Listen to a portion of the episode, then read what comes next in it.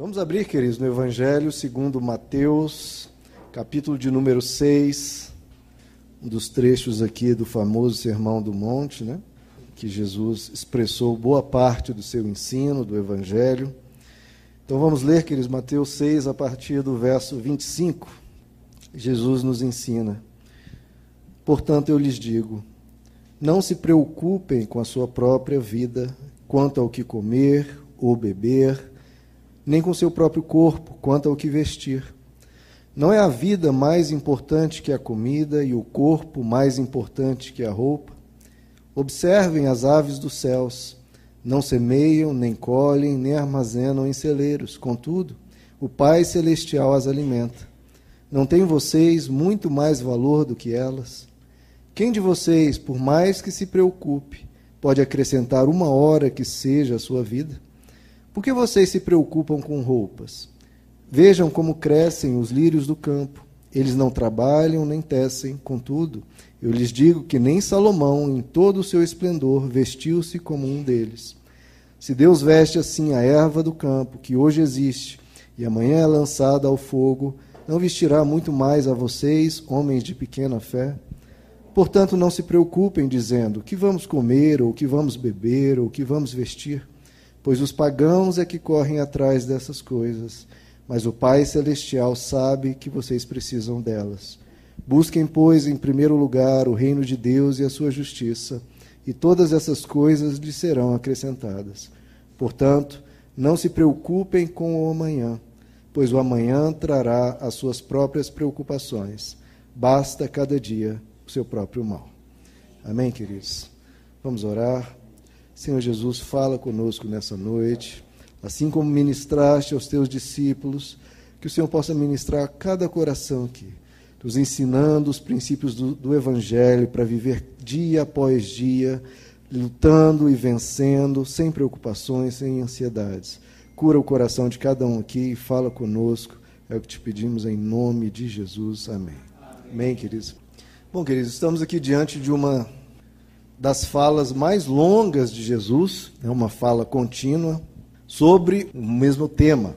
São uma das falas mais contínuas de Jesus sobre um tema específico, sobre o mesmo tema. Isso já mostra a importância que o próprio Deus dá a esse tema e a importância e o quanto Deus se importa sobre isso. Veja que o tema aqui que Jesus está tratando é sobre a questão da preocupação o quanto nós nos preocupamos com as nossas vidas, com os nossos afazeres, com o nosso futuro. Nós realmente nos preocupamos muito porque são questões sérias, né, queridos? Não são questões é, de menor importância, são questões centrais. Nosso futuro, como será? Nossa provisão, como será? Então, são questões muito importantes. E veja que o tema aqui, Jesus não está tratando sobre o pecado, né, sobre coisas que fazemos contra os outros, não está ensinando nenhuma moral. Jesus aqui está se preocupando conosco, com aquilo que machuca nós mesmos. Porque uma vida com muito peso de preocupações, carregando esse fardo, é uma vida que se arrasta, né, queridos? É uma vida que perde muito da sua alegria, perde muito do, do seu desejo mesmo pela vida pelo amanhã, porque é um peso muito grande essas preocupações. Então Jesus trata aqui basicamente sobre a ansiedade. E Deus ele ama os ansiosos, por isso que ele traz esse tema e fala longamente a nós sobre isso. Por quê? Porque ele quer nos curar, ele quer nos ajudar, ele quer nos consolar e nos trazer algum conforto em meio à ansiedade. Veja só, queridos, há dois tipos, bom, há várias formas de categorizar a ansiedade. Há, de uma determinada forma de categorizar, há dois tipos de ansiedades. A ansiedade específica é quando a pessoa está preocupada sobre um determinado tema, sobre um determinado problema, uma situação específica. Então, daqui um mês, daqui três meses, a pessoa vai ter que enfrentar alguma dificuldade, ou já está enfrentando. Então, um tema específico e ela está preocupada com isso, ansiosa em relação a isso. E a ansiedade, além da específica, a ansiedade difusa, que aí já não há um tema específico. É quando a pessoa está preocupada com o futuro, mas sem algo específico em mente, mas só pensando, meu Deus, como é que vai ser o futuro? Será que eu vou conseguir cuidar da minha família? Será que eu vou ser uma pessoa que, que consegue trilhar a vida sem cair em ruína, sem se perder, né? Eu falo isso, queridos, porque no WhatsApp, né, a gente tem um grupo do WhatsApp de estudo, que a gente põe um estudo uma vez por dia, no dia da semana. Quem quiser participar pode me procurar. E uma das pessoas ali me procurou pelo WhatsApp mesmo, uma pessoa de outro estado, ninguém aqui conhece. E ele me procurou com essa questão, com a ansiedade difusa. Que ele, um certo dia, acho que foi pegar as filhas dele na escola, quando pegou uma filha no colo, ele tem um amor muito grande pelas filhas, ele me relatou. Quando ele pegou uma das filhas do, no colo, parece que a estrutura dele inteira, do nada, que eles ruiu. Porque ele pensou: meu Deus, quem sou eu para cuidar de duas preciosidades como essas? Eu tenho condições de cuidar delas? Será que eu vou ser um bom pai sempre? Será que eu tenho estrutura para ajudá-las né, na educação delas, na formação delas, no futuro delas?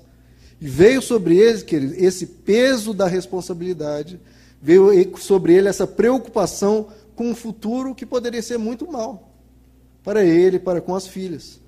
Então ele pensou: será que eu vou ter força para cuidar delas? Será que eu serei um bom pai? Ou eu posso me tornar em algum momento um mau exemplo e posso, quem sabe, atrapalhar a vida delas? Porque, queridos, vejam só: a gente olha para o futuro, que é um mar, um oceano de incertezas, a gente olha para as nossas fraquezas interiores, para as nossas mazelas, e a gente pensa: peraí, como é que eu vou ter condições de enfrentar esse oceano de incertezas? Com todas as minhas fraquezas, com todas as minhas fragilidades. Será que eu vou conseguir? Ou será que eu vou estragar tudo em algum momento? Ele falou que ele chegou ao ponto de pensar que ia perder a sanidade. Ele achou que ele ia sair dos eixos. Ele procurou uma ajuda, né? procurou um psicólogo, o psicólogo encaminhou ele para psiquiatra, o psiquiatra rapidamente disse que mal ouviu ele, rapidamente passou um remédio uma caixa, tarja preta, pouco ouviu ele, não, mas é isso aqui que você precisa, tome e vai ter que tomar o resto da vida.